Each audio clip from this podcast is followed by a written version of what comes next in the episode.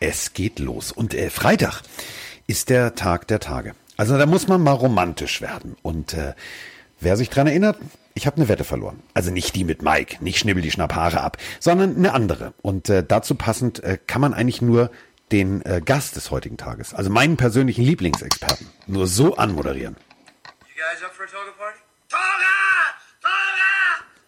Toga, Toga, Toga. Nicht Tora, Tora, Tora, äh, sondern der Mann, der mit mir äh, die Handtuchwette eingelöst hat, und zwar aus äh, freundschaftlicher Verbindung, nicht aus Verpflichtung heraus. Die Rede ist von dem Mann, der von der deutschen Cabrio-Innung für seine Kommentare über das äh, Dallas Cowboy Stadion Dach auf Dach zu wahrscheinlich schon als Testimonial gehandelt wird. Die Rede ist von Roman Motzkus. Guten Tag. Hallo Carsten. Das war mal eine gute Anmoderation. Ja, ne?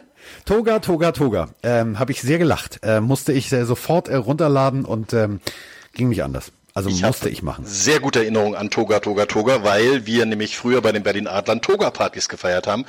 Und die waren legendär. Wer da unter der Toga noch ein T-Shirt getragen hat, wurde dieses ganz schnell los. Und äh, ja, dementsprechend waren das immer sehr lustige und ja, ausschweifende Partys. Ja, aber äh, kurze Frage, das ist ja so, man fragt ja auch Schotten nicht, aber äh, die Toga unten, war da auch noch was drunter? Okay, gut. Vielleicht ja, bei dem einen oder anderen weiß man nicht genau. Das sind so die Intimbeichten, über die wir äh, nicht sprechen wollen. Äh, intim müssen wir auch werben, denn äh, wir wollen euch natürlich heute ein Bundespaket äh, an NFL-Themen bieten und da gibt's einiges. Unter anderem, und das ist ja persönlich so mein Lieblingsthema. Also ich werde jetzt nicht Marilyn Monroe einspielen mit Money Makes the World Go Round. Nein, das mache ich nicht, aber es geht ums Geld. Also, der Patrick, der Mahomes, also derjenige, von dem einige gesagt haben, oh nee, den kann man noch viel später draften und so weiter und so fort. Das könnte jetzt derjenige werden, der äh, in absolute Rekordsphären vordringt, oder? Äh, es wird gemunkelt. Es wird gemunkelt, dass er richtig viel Geld machen wird. Ähm, die Frage, die sich mir dabei immer bloß stellt, ist er derjenige, der da jetzt mit äh, beiden Augen aufs Geld schielt oder schielt er nur mit einem Auge drauf und schaut, dass er vernünftige Mitspieler bekommt? Weil wir haben es ja im Februar gesehen, ohne gute Mitspieler kann kein Quarterback das Spiel alleine reißen.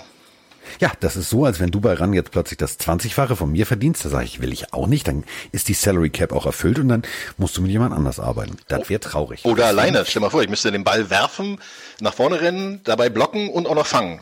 Das geht nicht. Und dann müsstest du rein theoretisch Statistiken vorlesen, dich mit äh, dir selbst über leckere Essensgerichte in den diversen Stadien unterhalten, was ja unser, komischerweise hat sich das so zu unserem zweiten Steckenpferd entwickelt. Wahrscheinlich äh, haben wir beide irgendwie einfach zu viel Hunger. Aber egal, also lass uns mal drüber springen. Also wenn ein Matt Ryan, also in der kommenden Saison 29 Millionchen verdient, ähm, 29,5, um genauer zu sein. Äh, das finde ich schon, das, also das finde ich schon hart. Aaron Rodgers 30,1, ja, okay. So, äh, bei dem sehe ich irgendwie noch den Wert, aber das sind ja schon Summen, die sind utopisch. Und wenn ich dann jetzt mal Holmes Agent wäre, würde ich sagen, so, also Freunde, ne? Also mein, mein, mein kleiner Junge, der kann auch mit ohne gucken und kann hintenrum, rechtsrum werfen und ist sowieso viel besser und hat einen Super Bowl gewonnen und war in Disneyland. Also, was, was, was steht ihm dann zu? 40? Ich verstehe, also ich verstehe die Verhältnismäßigkeit nicht mehr. Ja, die Verhältnismäßigkeit ist sowieso nicht mehr gegeben. Wenn man sieht, was da für Verträge geschlossen wurden. Ich sage nur, vor einiger Zeit Joe Flacco mit über 100 Millionen Dollar. Ja, der hat mal einen Super Bowl gewonnen, aber den haben die Baltimore Ravens gewonnen, weil, nicht weil er dabei war, sondern trotz ihm. Ähm, also von daher ist das so ähnlich. Das sind Verträge, die meisten von diesen super bezahlten Verträgen sind ja schon ein paar Tage alt. Äh, außer der jetzt von Michael Thomas, der ähm, zum Schluss jetzt nochmal nachgelegt hat als Wide Receiver bei den New Orleans Saints, der ist relativ frisch, ich glaube Anfang letzten Jahres. Ähm, die anderen sind alles meistens Verträge, die schon so vor drei, vier, fünf Jahren, als die Leute auf dem Höhepunkt waren, ähm, ausgehandelt wurden und die haben ja eine gewisse Laufzeit und normalerweise haben die NFL-Verträge gerade immer zum Ende hin nochmal das dicke Ende.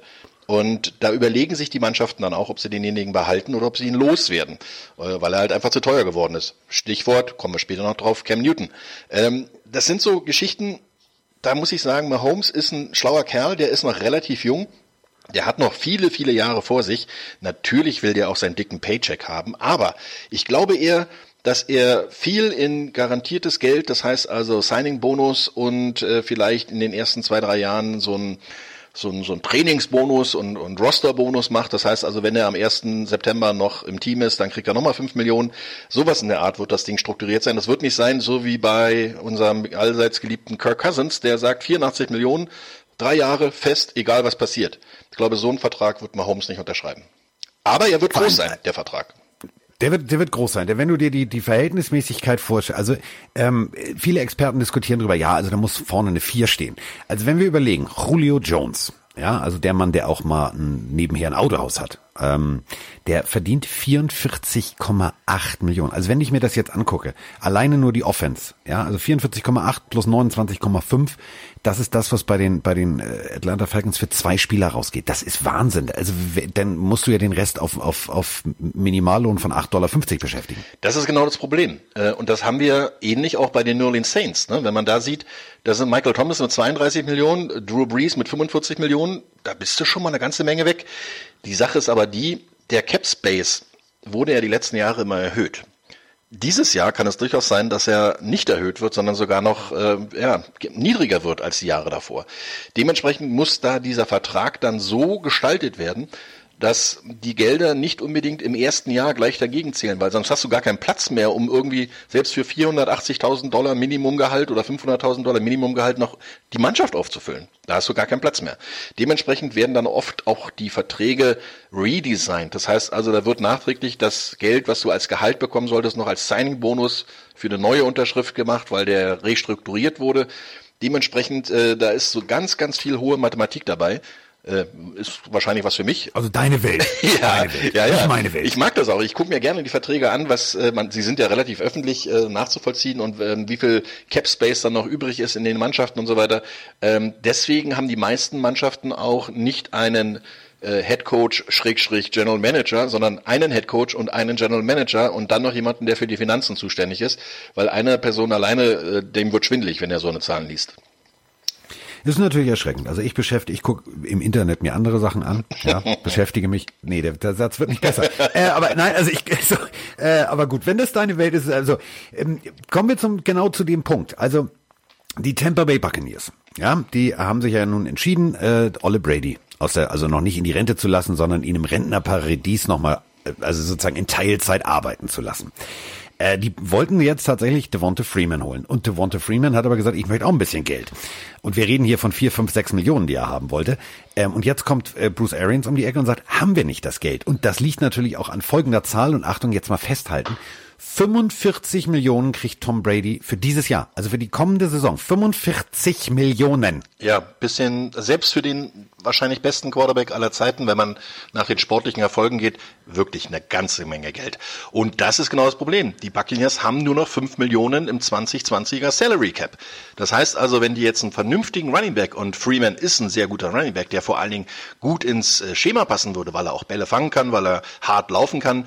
Ähm, wenn man den dann quasi mit addieren will und der hat gerade ein 4 Millionen Vertrag von den Seattle Seahawks abgelehnt äh, für ein Jahr, dann wird er nicht für dreieinhalb Millionen bei den Tampa Bay Buccaneers spielen.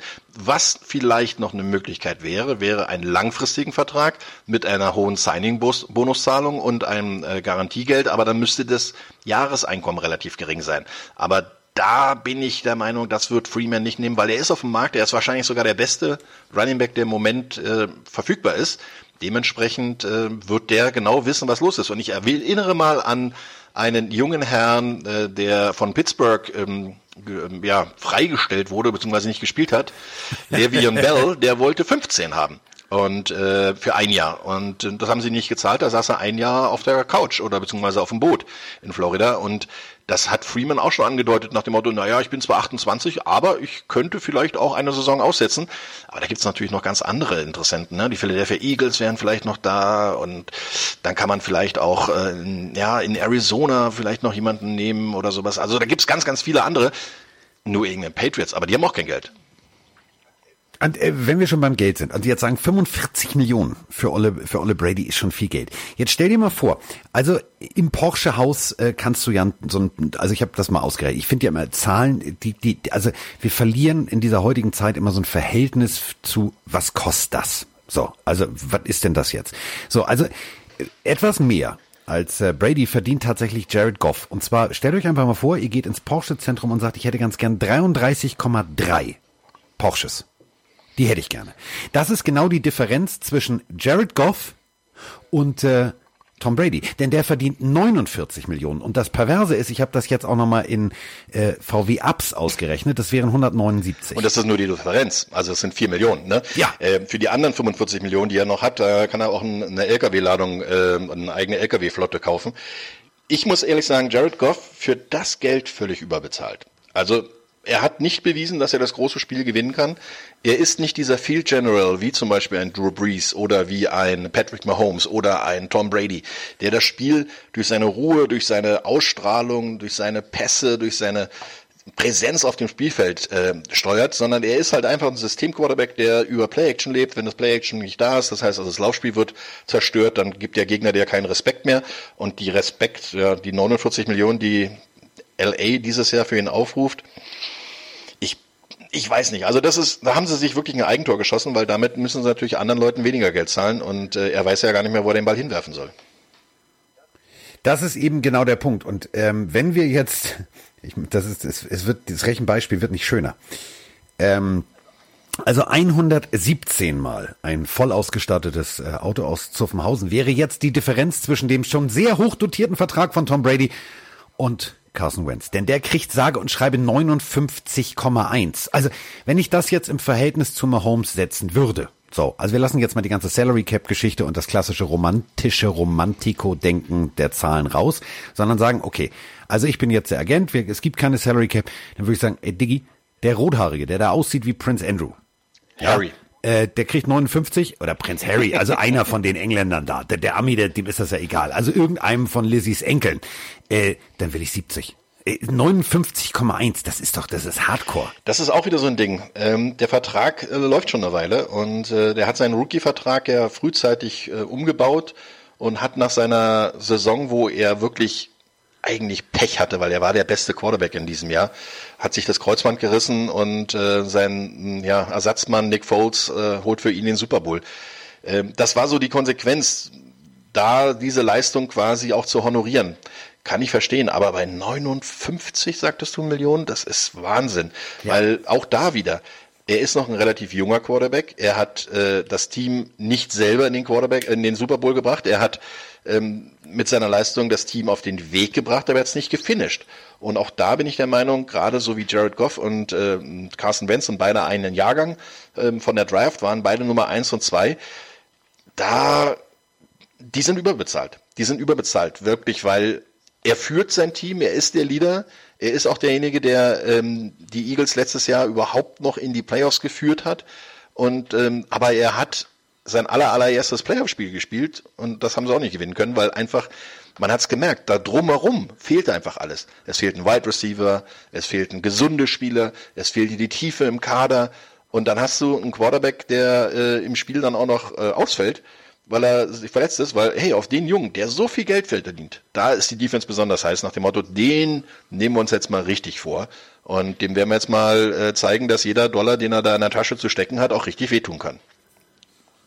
Und äh, wem auf jeden Fall die nächste Summe, und das ist der Topverdiener, der absolute Tibbidi Top of the Tops. Also da kann keiner drüber. Es wird keiner in, im nächsten Jahr mehr verdienen. Also der, ich glaube, der macht dem Buchhalter, dem General Manager und sowieso der ganzen Region da oben an dem an dem großen kalten See, nämlich äh, in Minnesota, echt schlechte Laune. 60,5 Millionen für Kirk Cousins. Das ist das, was da drückt einer beim Computer auf Enter und dann geht das Geld auf sein Konto. Und wir reden hier von fix. Der kann es behalten. Das, egal was passiert. Fällt er die Treppe runter, hat er keinen Bock mehr, er behält's. Ja, das ist die Folge des äh, Wahnsinnsvertrages, den die äh, Vikings vor zwei Jahren ihm gegeben haben. Das ist jetzt seine dritte Spielzeit. Das ist die genau die teure Spielzeit.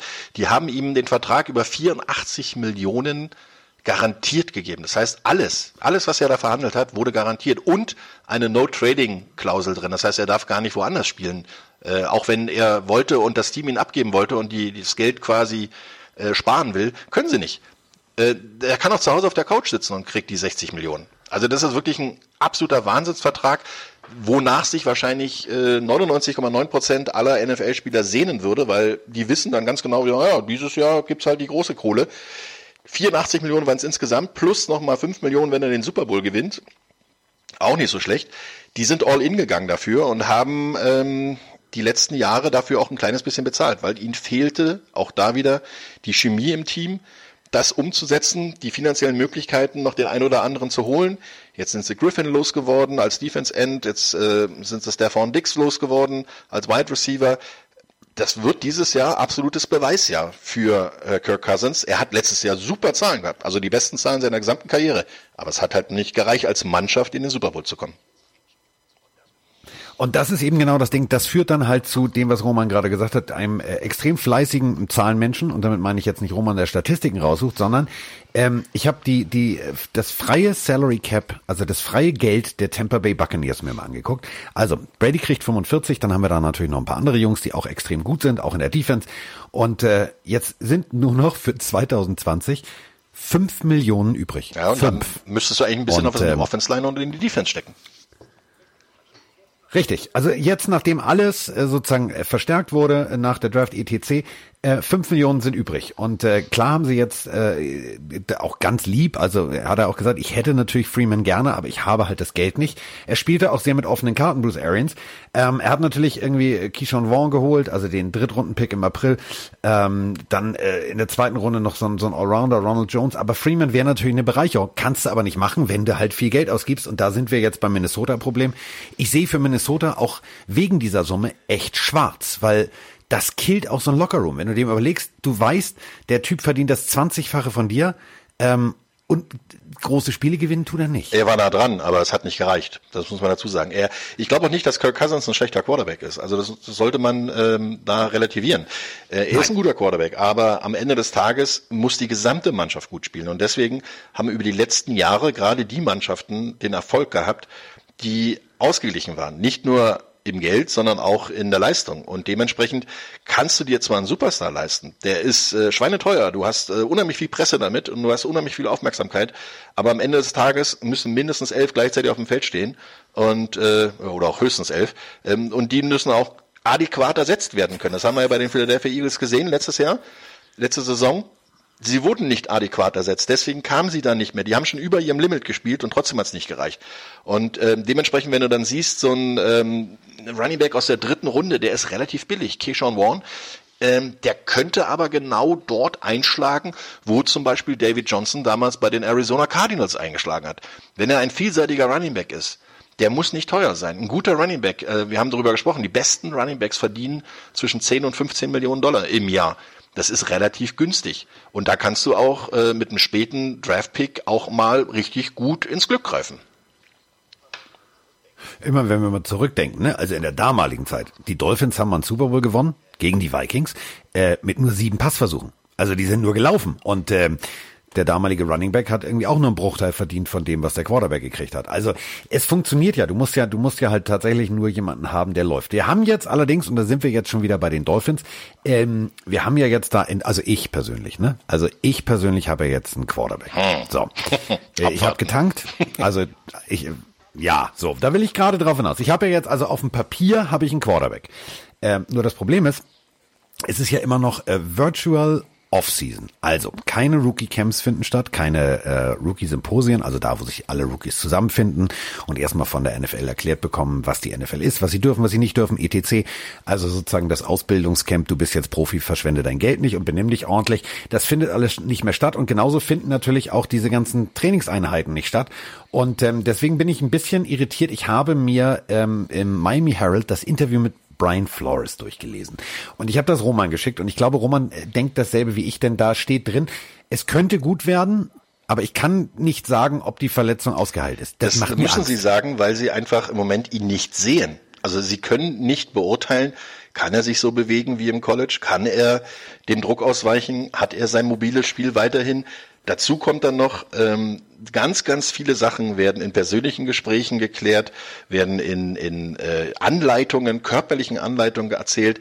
Dafür ist genau eigentlich jetzt die Zeit schon ja, zu weit fortgeschritten. Wenn man überlegt, April war Draft. Normalerweise hat man dann gleich Minicamps, dann hat man OTAs, dann hat man Möglichkeiten, mit den Leuten individuell nochmal zu trainieren. All das fällt zurzeit weg. Und das ist nämlich genau das Fragezeichen, was Flores auch sagt.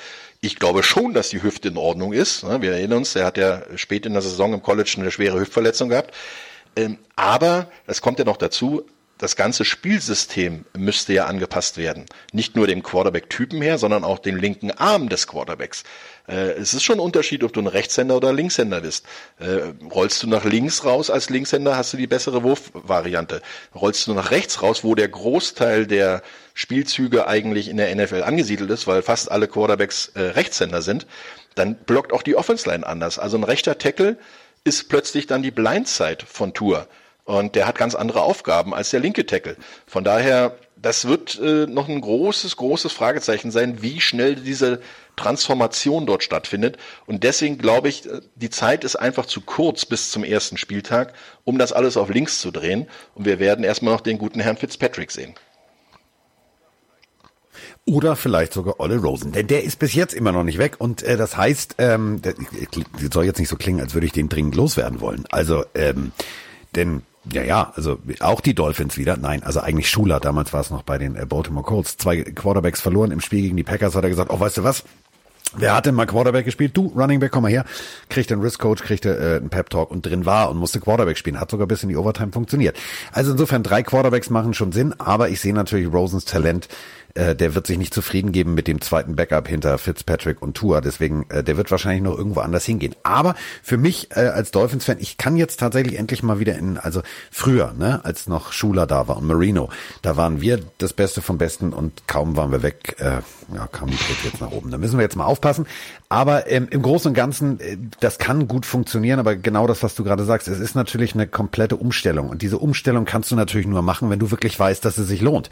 Weil du kannst jetzt nicht plötzlich deine O-Line umbauen und gegebenenfalls vielleicht noch in der Free Agency einen holen, der mal mit dem Linkshänder zusammengespielt hat als Tackle.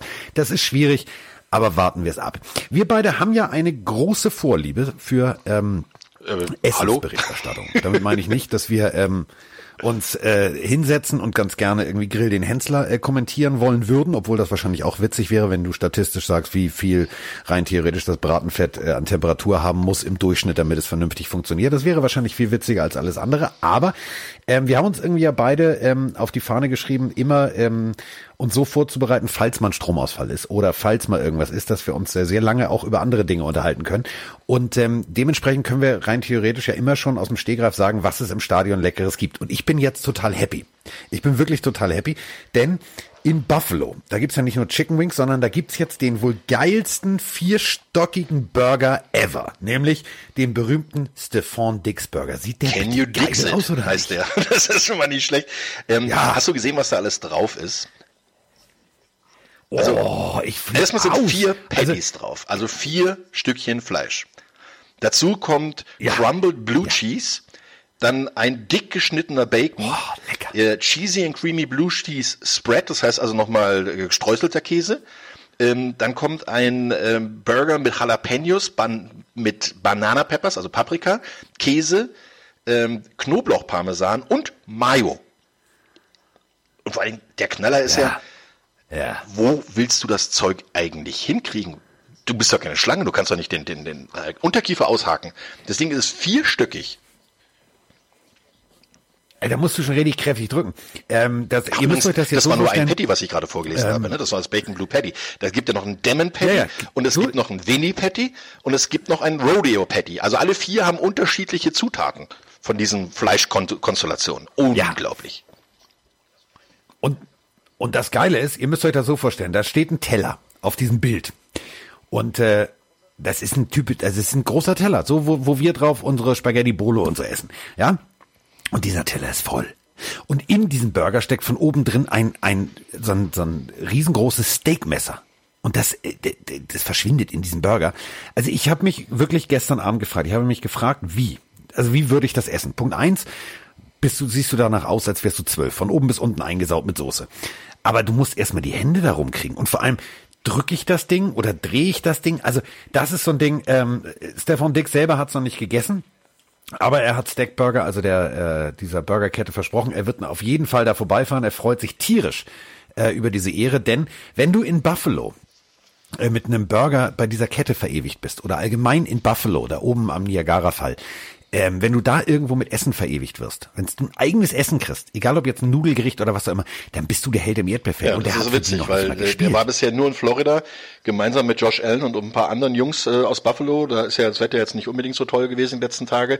Da sind sie runtergefahren und haben da trainiert und da werden sie bestimmt alle schon gesagt haben, na ja, dann verdienen wir den Burger erstmal, also intern, aber natürlich nach außen eine tolle Sache. Ich meine, äh, Stefan Dix äh, kommt von den Vikings und äh, ist so ein bisschen sag mal, der Held jetzt schon für Josh Allen, den Quarterback, weil er endlich auch wieder eine, eine Waffe kriegt, die er tief anspielen kann. Und gerade da ist ja Allen gar nicht so schlecht. Er hat einen Raketenarm. Äh, er streut den, den Arm noch ein bisschen, aber vielleicht kann Dix dann noch ein bisschen was dazulaufen. Aber ich muss ehrlich sagen, du hast recht. Das Problem wird sein, wie esse ich das Ding? Also ich habe schon das Problem beim doppelstöckigen oder dreistöckigen Burger, da ähm, esse ich schon mit Messer und Gabel und schneide die Dinger einfach durch, weil du kriegst ja gar nicht mehr, wo willst du da reinbeißen? Das finde ich aber irgendwie, also ich will jetzt also nicht irgendwie mein Standardwort benutzen, weil das wäre politisch unkorrekt, das jetzt hier in diesem Moment rausrutschen zu lassen. Aber das ist ein Kram. Also entweder isst du das richtig, also ich weiß, was du meinst. Also so, ich hab, wir stimmt. beide haben ja nun extrem große Pranken. So, ähm, das würde rein theoretisch funktionieren, aber so ein Burger mit, mit, mit Messer und Kabel, das ist nee, das ist so wie. Ja, das nee, ist halt nee, die Sache, nee, wo isst du das Ding? Wenn es zu Hause ist, okay, dann kannst du äh, sagen, ja, ich zieh mich danach um und geh duschen. Äh, wenn du den im Restaurant isst, wirst du da Schwierigkeiten haben, weil dann siehst du aus wie, als wenn du bei Walking Dead den Zombie gespielt hast und bist total blutverschmiert, äh, also jedenfalls Soßen verschmiert. Äh, dementsprechend wirst du da schon ein bisschen Schwierigkeiten kriegen und vor allen Dingen, du müsstest, glaube ich, so ein, so ein halbes Tischtuch als Sabberlatz umhaben, damit du äh, deine Klamotten nicht alles noch voll machst. Stell mal vor, du beißt vorne rein, das spritzt doch hinten alles raus. ja, dann würde ich deinen Burger essen, weil du einmal abgebissen hast. Also, so wollte ich gerade sagen, aber äh, es ist ja, es ist ja ein Ding. Also wenn wir tatsächlich ähm, in die USA kommen sollten, man weiß das ja nicht. Diese Kette gibt's ja nicht nur da oben. Also wenn wir das tatsächlich schaffen sollten, durch diese ganze Corona-Zeit und so weiter und so fort. Und wir sitzen irgendwann während der Saison da und ähm, es gibt diesen Burger. Wir werden dazu ein, ein, ein Video machen, versprochen. Weil diesen Burger will ich probieren. Ich finde ja, also ich mag ja, ich mag ja so Fast Food. So, und äh, ich habe, genau wie du, ich habe mir diese Patty-Inhalte durchgelesen und mir gedacht, Alter, vier unterschiedliche Patties. Mit, äh, äh, also ich hatte gestern Abend so einen Hunger, Asche auf mein Haupt. Ich habe mir dann bei einem äh, Pizzalieferdienst, dessen Namen ich jetzt nicht, ah doch, ich mach's, ähm, bei dem, äh, der aussieht wie ein Smiley, ähm, habe ich mir eine Pizza bestellt. Das war die, die widerlichste Pizza, die ich jem, also ich hatte plötzlich Bock auf diese ganze, weißt du, diese Jalapeno-Soße und tralala. Und da gibt's gerade eine Angebotspizza, äh, Hot Mexico heißt die, glaube ich. Ähm, die waren, also die war von den Zutaten her, las sie dich sehr, sehr ähnlich. Diesen Burger danach hatte ich keinen Bock mehr. Also ich habe die Hälfte weggeschmissen und das war nicht lecker. So, aber wenn wir da hinfliegen, dann, äh, also es gibt aber auch ähm, Burgerläden, da kannst du dir deinen eigenen Burger zusammenstellen. Äh, ich komme gerade nicht auf den Namen. Ich glaube Super Shack oder irgendwie sowas ähnliches hieß das Ding. Äh, Habe ich in Atlanta mal, als ich meinen sehr guten Freund äh, Vernon Strickland, äh, der eine Zeit lang bei den 49ers und den Giants gespielt hat, besucht habe.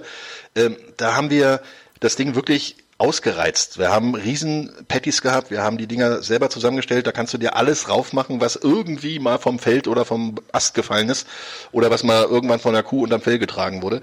Da, da ist es wirklich Wahnsinn. Und ähm, übrigens, apropos Pizza, da kann ich dir eine empfehlen, die heißt Extreme. Und die gibt es äh, bei dem Pizzaladen, wo man anrufen kann. Haha, also wo man Call machen kann. Ähm, die ist Ah, du meinst, ach so, du meinst ja nicht der, der, der dieses Genau, wo man kochen kann. Und da gibt's eine Pizza, die heißt Extreme, die ist mit Barbecue-Soße, mit Fleisch, mit Hackfleisch, mit Zwiebeln und sonst was. Ey, das ist lecker. Das ist wirklich gut. Wenn du noch nächstes Mal so einen Junkfood-Alarm hast, dann nimm die. Ja, so, nichts äh, schlägt aber unser, unser Foodkoma in äh, London. Aber das wollen wir jetzt nicht, äh, das wollen wir jetzt nicht thematisieren. Ähm, Du hast es gerade gesagt, äh, Ellen und Konsorten sind in Florida und äh, also das Video, was ich davon gesehen habe, ich, ich habe ein bisschen Angst. Also das meine ich echt ernst. Der Typ hat ja sowieso schon Kanon also einen Raketenwerfer als Arm. So, und äh, mit der Geschwindigkeit von Dix, also die Videos, die ich gesehen habe, ich bin da wirklich guter Dinge. Also als Dolphins-Fan tut mir das natürlich das weh jetzt zu sagen, aber ich glaube, das werden, wenn das so weitergeht, dann werden das die neuen Patriots. Also es sieht also auf jeden Fall sehr interessant aus, was sie da machen, weil man muss ja dazu sagen, Dix ist ja das perfekte Mosaik, was jetzt dazu kommt zu John Brown, Cole Beasley, Robert Foster, Hodgins, McKenzie. Also das sind alles Jungs, die ähm, ihren, ihren Platz schon gefunden haben. Gerade so ein Cole Beasley oder auch so ein John Brown, das sind ja eher so die kleinen, flinken Receiver, die äh, sehr gut ähnlich aka Edelman äh, äh, Possession Receiver sind. Und wenn jetzt Dix dazu kommt, der dann auch in die Tiefe gehen kann, dann hast du eine dreidimensionale Angriffsvariante. Das heißt, du hast einen kurzen, mittleren und langen Pass bei jedem Passversuch. Wenn deine Offense-Line dann noch hält, und die war letztes Jahr nicht so schlecht, dann kann das richtig was werden. Ähm, also ich bin wirklich gespannt, wo die Bills landen, weil die haben sich in den letzten Jahren immer so ein bisschen aus dem, naja, nicht lächerlichen, aber aus diesem Bills Mafia, wir springen durch Tische und äh, keiner achtet mehr darauf, wie die spielen. Hallo, hallo, hallo, hallo, ja. hallo, hallo. Durch Tische springen ist eine großartige Sache. Ich spreche da wieder aus eigener Erfahrung. Das stimmt, aber ähm, Angst, wenn man alles erlebt die, die sich jetzt entwickelt haben über die letzten Jahre, da steckt so ein bisschen Plan dahinter. Und äh, auch Josh Allen war eine Zeit lang so ein bisschen unter dem Radar nach dem Motto relativ hoch gedraftet, ähm, hat ihm aber keiner so wirklich den Respekt gegeben und jetzt kriegt er die Waffen dazu. Und äh, da sind noch äh, ein sehr guter Running Back mit Devin Singletary dabei und er hat äh, gute Titans mit Dawson Knox und Tommy Sweeney. Also das wird richtig interessant werden, was die in der Offense nächstes Jahr äh, aufs Feld zaubern.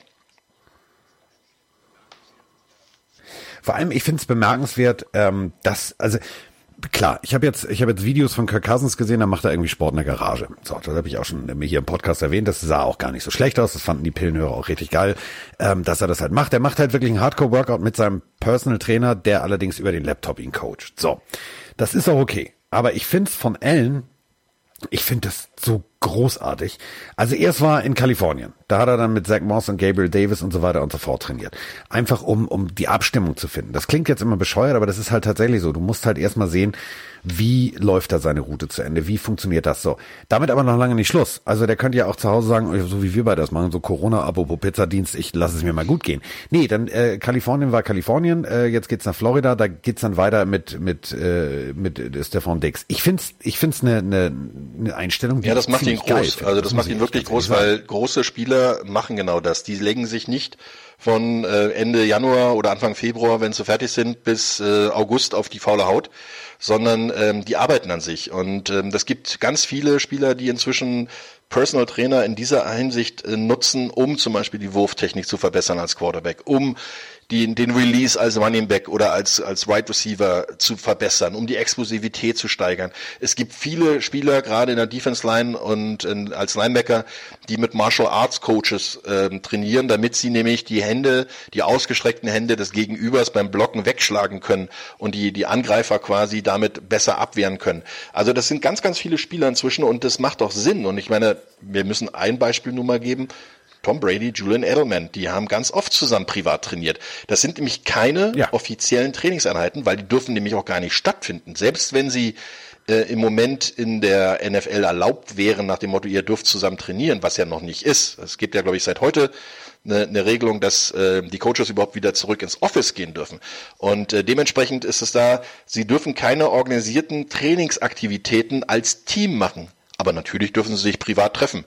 Und da wird Josh natürlich die Te Telefonnummern seiner Jungs, seiner Buddies mal rausgesucht haben, haben gesagt, Jungs, ich bin mal ähm, in Tampa oder ich bin in Orlando bei Disney und hab da einen Platz gemietet. Wer vorbeikommen will, kommt vorbei, wir trainieren mal zusammen. Florida äh, dürft, darfst du maximal zehn Leute und äh, deswegen fand ich es sehr lustig. Also äh, von Jack Fromm, also eins, dann haben wir Allen 2. Dix 3, Hodgins 4, Davis ist 5, John Brown ist 6, Robert Foster äh, 7, Kobisi 8. Komisch, das sind genau 10.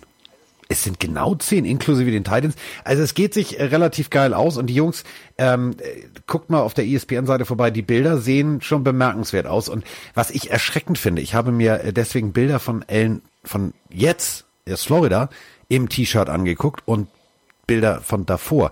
Also während ich durch Pizza und ähm, viel auf der Couch sitzen, gefühlt immer mopsiger werde, wird der immer breiter und kräftiger. Also hat also der dickere Bild, Arme was ich jetzt gerade vor mir sehe, das sieht so das definitiv so aus. Ähm, also ich kann übrigens dich sehr gut nachvollziehen.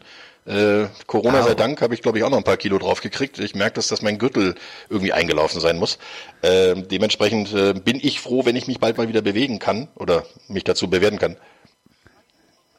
Ich finde das ja auch so scheiße Schleif- von Sophia. Die kann alle eingelaufen. Ne? Waschmaschine Ja, ja, kenne ich. Alle meine T-Shirts auch vor allen Dingen. sind eingelaufen. Gerade so, so oben Alle. rum, so an der Brust. Ich glaube, da ist irgendwie ein anderes Stoffmuster als um, um den Bauch. Naja gut, da kann man noch ein bisschen kaschieren. Aber ist alles irgendwie enger geworden. Also ich habe das Gefühl, ich bin gewachsen. Aber äh, naja, gut. Aber Ja. Josh Allen sieht auf jeden Fall sehr fit aus. Also wenn ich mir seine Arme angucke, wie, wie die Adern da rauskommen, wie, wie der Unterarm alleine definiert ist, Oberarm ist eine richtige Rakete.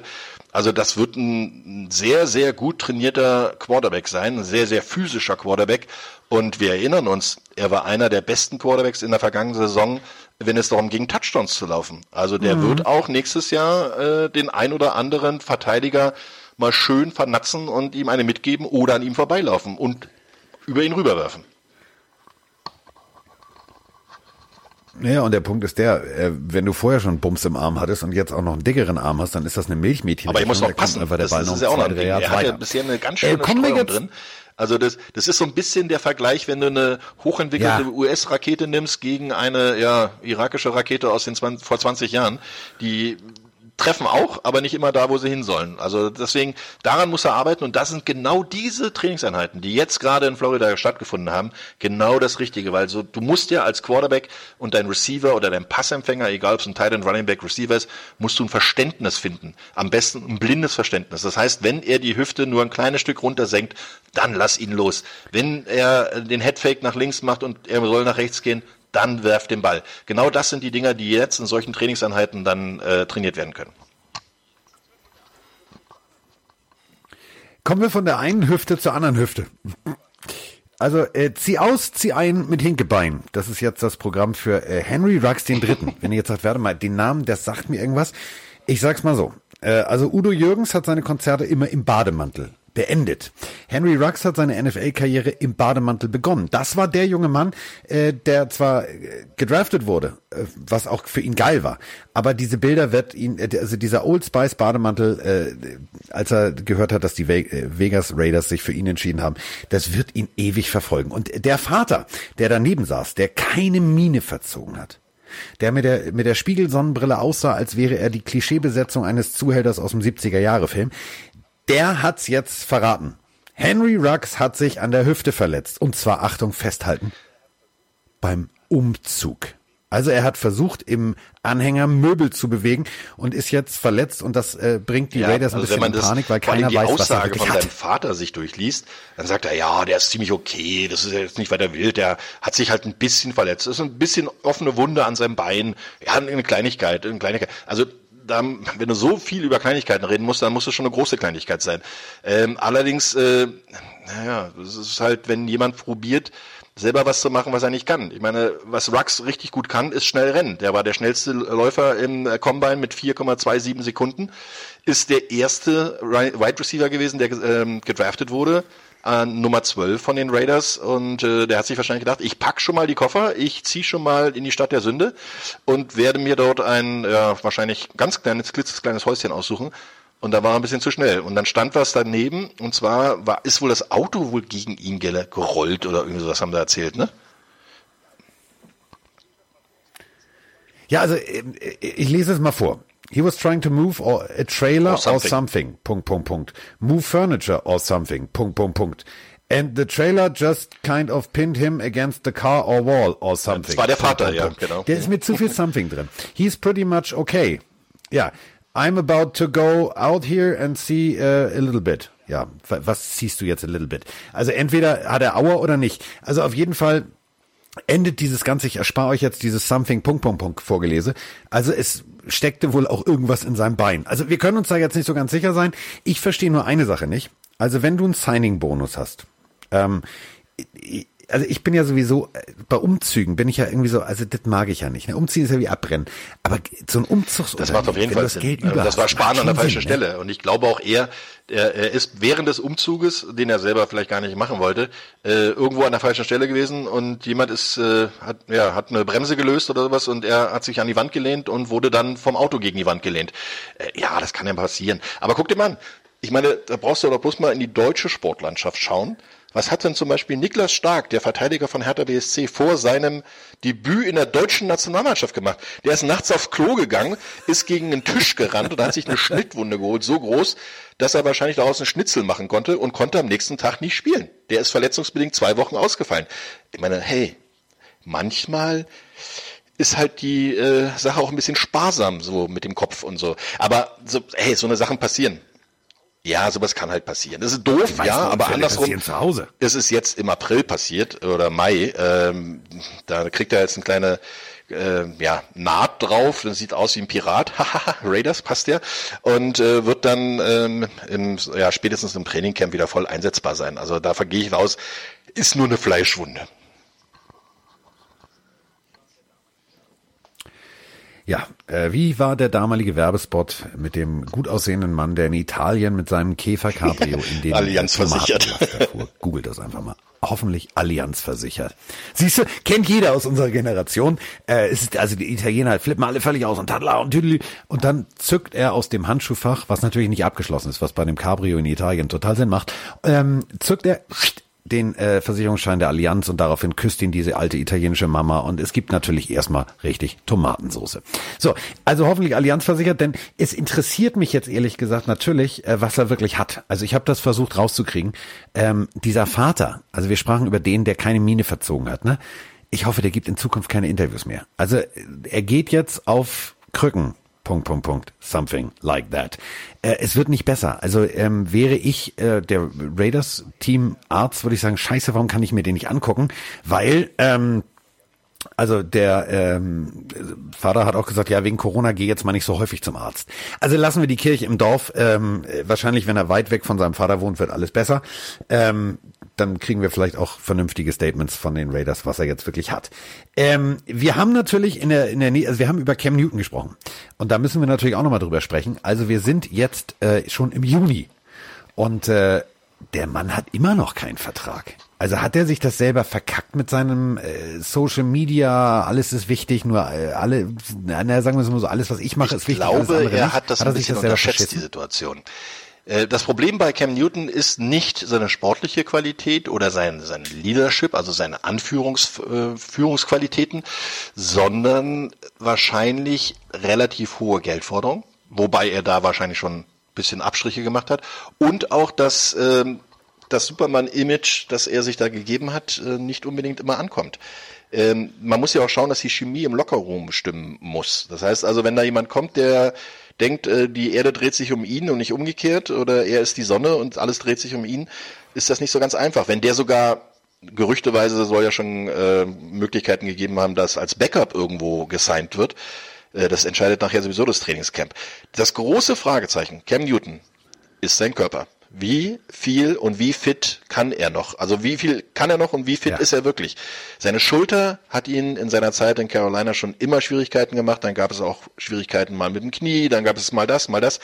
Wir wissen das alle. Eine Karriere in der NFL ist anstrengend, tut weh und hat ganz viel mit Schmerzen zu tun. Und nicht umsonst ist die Durchschnittszeit eines NFL-Spielers drei Jahre. NFL steht für not for long. Es kann durchaus passieren, dass so ein wirklich eigentlich guter Quarterback am Ende des Tages durch die Medizincheck fällt, und das will er sich natürlich nicht geben, dass er dann, wenn er einmal bei einem Team durchgefallen ist, dann wissen alle anderen auch, oh, den brauchen wir uns gar nicht mehr angucken. Dementsprechend äh, scheint er da auf den richtigen Zeitpunkt zu warten. Andersrum, Cam Newton ist nicht umsonst Cam Newton, der würde auch das ein oder andere Team noch rocken können. Und es gibt genug Mannschaften, die einen Quarterback brauchen, der Playoff-Format hat, der sogar Super Bowl-Format eigentlich hat. Aber ob er das nochmal zeigen kann, kann uns nur sein Körper beantworten. Wir haben, äh, wie gesagt, viele, viele junge Quarterbacks, die nächstes Jahr äh, definitiv beweisen müssen, dass die in sie investierte, äh, ja, ich sag mal so, das Vertrauen, die Zukunft, die ihnen in die Hände gelegt wurde, ähm, die müssen es definitiv beweisen. Dazu gehört natürlich äh, nicht nur Daniel Jones, dazu gehört nicht nur Josh Allen, über den wir schon gesprochen haben. Dazu gehört für mich inzwischen aber auch Dak Prescott. Also vielleicht, du bist ja mehr in dieser Welt der Zahlen drin. Ähm, ich finde es schön, dass er jetzt Geld spendet und dass er irgendwie auch für, für die Mitarbeiter da hunderte von, von Beats Dr. Dre Kopfhörern verschenkt und so weiter und so fort bei den Dallas Cowboys. Aber kriegt der langsam Panik? Also der, der, wir alle kennen dieses berühmte Bild, wenn du den Bogen überreizt, dann knallt dir diese Sehne, bam, aber mal direkt um es die kann Ohren. vielleicht sogar sein, dass ganz vorne kurz der davor, Bogen losgelassen wird und der Bogen ihm ins Gesicht knallt, um das bildlich zu sprechen. Ähm, das Große, was ich eigentlich sehe bei Dak Prescott ist, er ist noch in seinem Rookie-Vertrag, verdient kaum Geld, hat aber die letzten Jahre wirklich gute Zahlen geliefert und hat auch gute Spiele geliefert. Jetzt ist alles um ihn rum bezahlt worden. Jalen Smith ist bezahlt worden als Linebacker, äh, Ezekiel Elliott ist bezahlt worden als Running Back. Natürlich will er jetzt auch seinen Teil davon haben, aber da kommen wir dann wieder in die Geschichte, die wir vorhin schon mal angesprochen haben. Wie viel ist es wirklich wert, einen Quarterback zu bezahlen, wenn du den Rest der Mannschaft auch bezahlen musst? Prescott hat eine super Saison gespielt, hat ganz wenig Fehler gemacht, lebt und fällt aber oder ja, stirbt sozusagen mit der Offense Line. Wenn die Offense Line nicht mehr diese Dominanz ausstrahlen kann, dann wird er auch nicht mehr die Ruhe haben, den Pass zu werfen. Und was, was passiert, wenn Prescott äh, unterwegs ist, dann läuft er selber oder versucht noch ein, ein paar äh, Anspielstationen zu finden. Davon hat er jetzt wirklich gute. Kann man nicht meckern. Und ich muss ehrlich sagen, wenn mir jemand 35, 40 oder 45 Millionen anbietet, ich bin dabei. Ja. Aber ich schätze mal, das wird eher Vertragsinhalte Diskutier gewesen sein. Nach dem Motto, du musst das und das dafür bringen oder der- du musst äh, nur Laufzeiten haben oder sonstiges. Also ich kann mir nicht vorstellen, dass es nur in der Summe liegt, weil dann hätte Prescott schon längst Ja gesagt. Weil doof ist er ja nicht. Also man kann ihm wirklich alles vorwerfen, aber er ist eigentlich ein smarter Spieler. Äh, er wird auch ein vernünftiges Umfeld haben, also jedenfalls im Agentenbereich. Freunde weiß ich nicht, aber im Agentenbereich, die wollen natürlich auch alle das Maximum rausholen. Weil wer, wer weiß, wie oft du so ein goldenes Kalb hast, dass du dann äh, ja ein Filetstück davon abkriegst. Das heißt, wenn die 45 Millionen aushandeln für Prescott, dann sind erstmal locker 9 Millionen für sie mit dabei. Wenn er unter Druck gerät, äh, dann hat er tatsächlich nur, und das äh, ist tatsächlich vielleicht so genau der Punkt, weswegen man sagt, warte mal, ähm, das, was du gerade gesagt hast, bestätigt sich hier. 80,5 Passer-Rating, ähm, 49,3 Completion Rate und äh, die O-Line, die er vor sich hat, ist ja, sein Center ist jetzt äh, schon sehr früh in Rente gegangen, der auch tatsächlich zu den, zu den Besten der Besten gehörte. Aber die restliche O-Line, das sind schon richtig geile Katzen. Also das ist so, als wenn du mal eben kurz die Berliner Mauer übers Feld schiebst. Also das ist schon, schon absolut sehenswert. Ähm, ich persönlich habe, also ich stelle jetzt nur mal so eine These auf. Ähm, wir alle wissen, dass der, dass der Olle Jones ja, der mischt sich ja in alles ein, egal wer der Trainer ist. Ähm, der, der mag natürlich Deck. Aber jetzt ist natürlich Andy Dalton da, ein äh, Produkt des texanischen College-Wesens.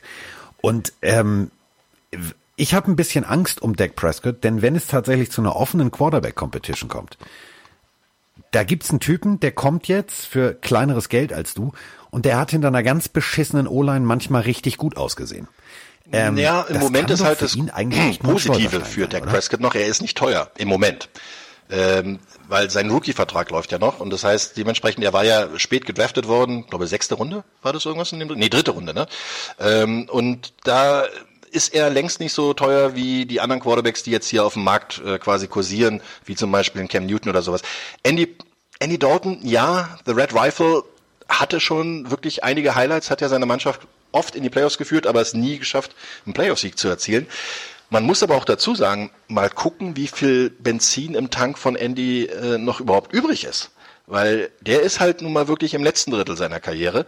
Ähm, bei Prescott würde ich sagen, er hat die Hälfte noch nicht mehr erreicht. Das heißt also, er hat schon noch im Moment die Vorteile, dass er relativ günstig ist. Das kann sich natürlich schlagartig ändern. Dann müssen die, die Cowboys natürlich auch ganz anders mit ihm umgehen. Denn wenn ich ihm das Geld zahle, dann soll er da persönlich dann auch da erscheinen und spielen. Das wird eine ganz, ganz äh, interessante Offseason. Aber wenn du gesagt hast, ähm, Prescott ist einer, der unter Druck gut reagiert, er ist aber bloß an Position Nummer 8. Da sind so Jungs davor wie Matt Ryan, Matthew Stafford, Kirk Cousins, Lamar Jackson, der natürlich ein ganz anderer Spielertyp Ja. ist, weil er noch mehr in den, in den Füßen hat. Aber auch Derek Carr, Drew Brees und Nummer 1 unter Druck ist Ryan Tannehill.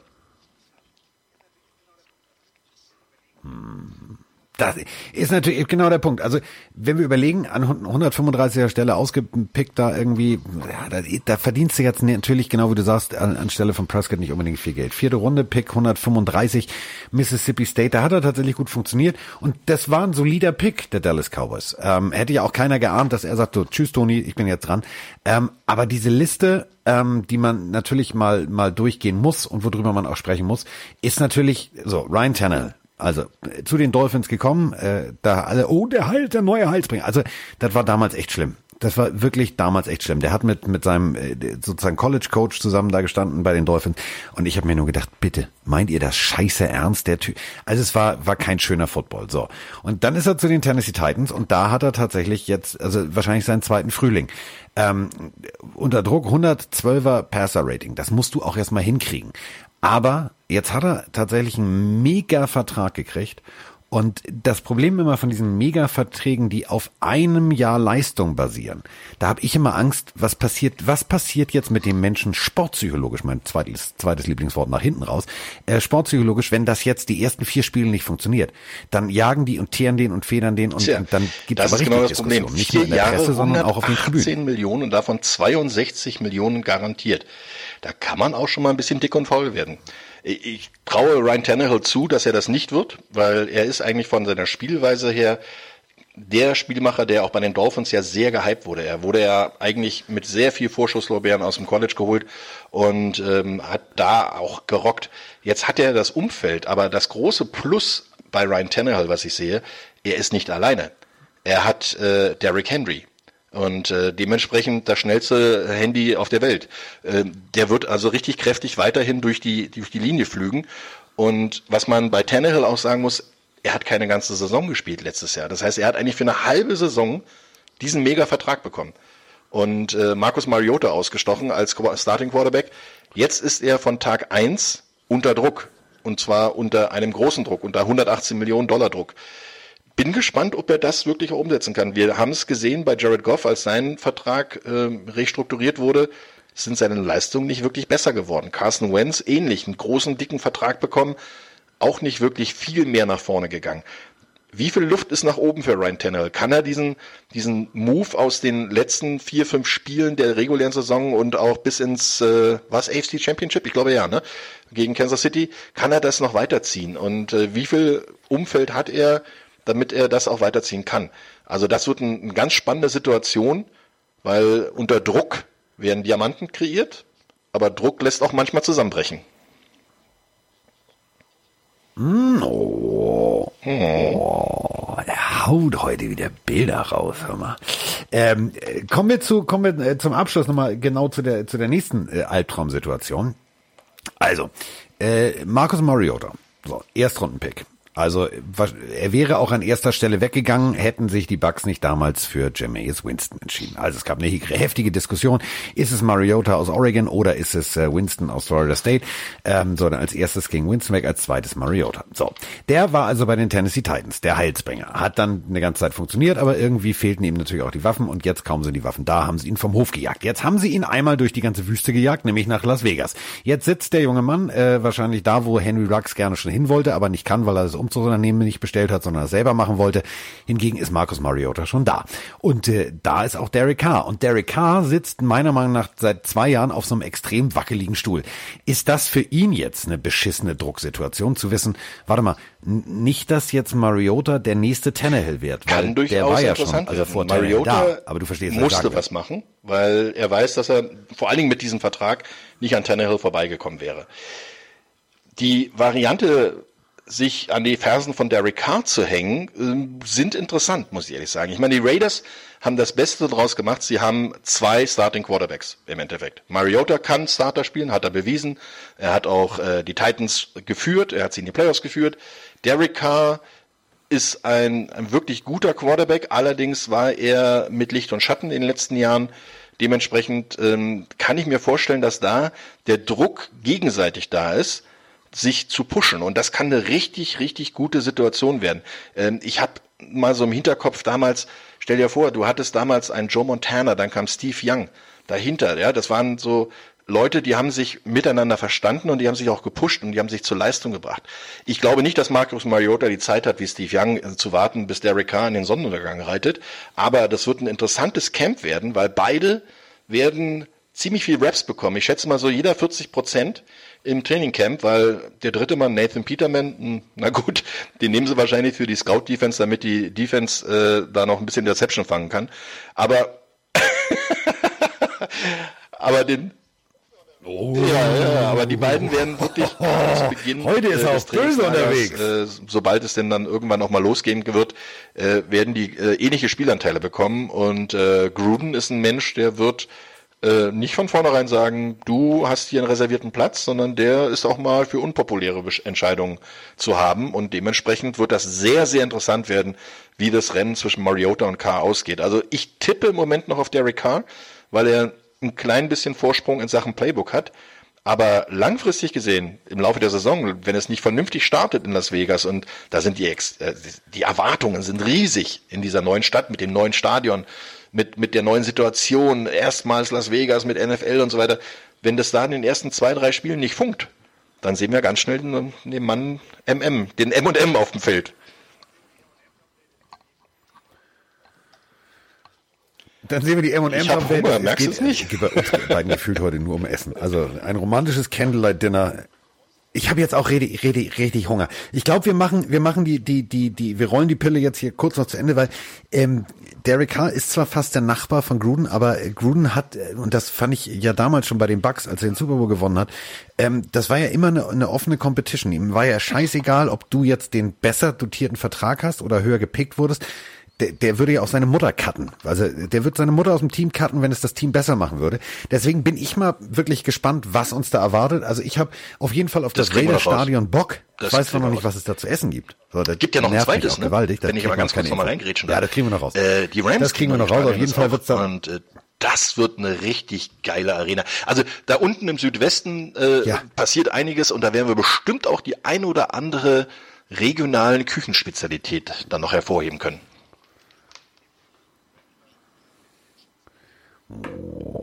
Aber mit dem äh, Ram-Stadion ist es ja ein bisschen wie mit dem äh, Berliner Flughafen.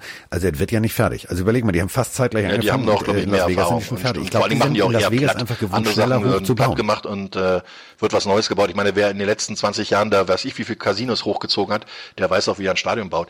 In L.A. vielleicht ein bisschen was anderes, weil äh, die bauen nur einmal geradeaus hoch, so hoch wie es geht und äh, haben da nicht so viele Rundungen und Formen und sonst irgendwas drin und dieses futuristische Stadion, äh, was da hingestellt wird, äh, das äh, ist dann wahrscheinlich doch ein bisschen anspruchsvoller.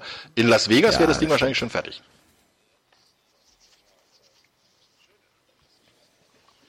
Ja, so, das war äh, eine schöne, fast äh, ganze Stunde mit äh, dem romantischen Roman, von dem ich heute sehr viel erfahren habe. Also äh, unter der Toga ist er nackt. Er will Burger auch am liebsten die zu Hause essen, weil er da auch nackt, nackt essen kann. Das ja, Wort super, nackt kam mir heute ein bisschen zu oft vor, aber das wird, wird super. Also die, die Überschrift zu dieser Folge, die habe ich jetzt schon im Kopf. Ich äh, glaube, deswegen wird mich dann wieder Spotify Das macht sich übrigens auch viel besser, wenn man Nacktpizza isst, kann man sich danach in die Dusche stellen und abspritzen lassen. Äh, als ich oh, der war jetzt auch nicht schlecht.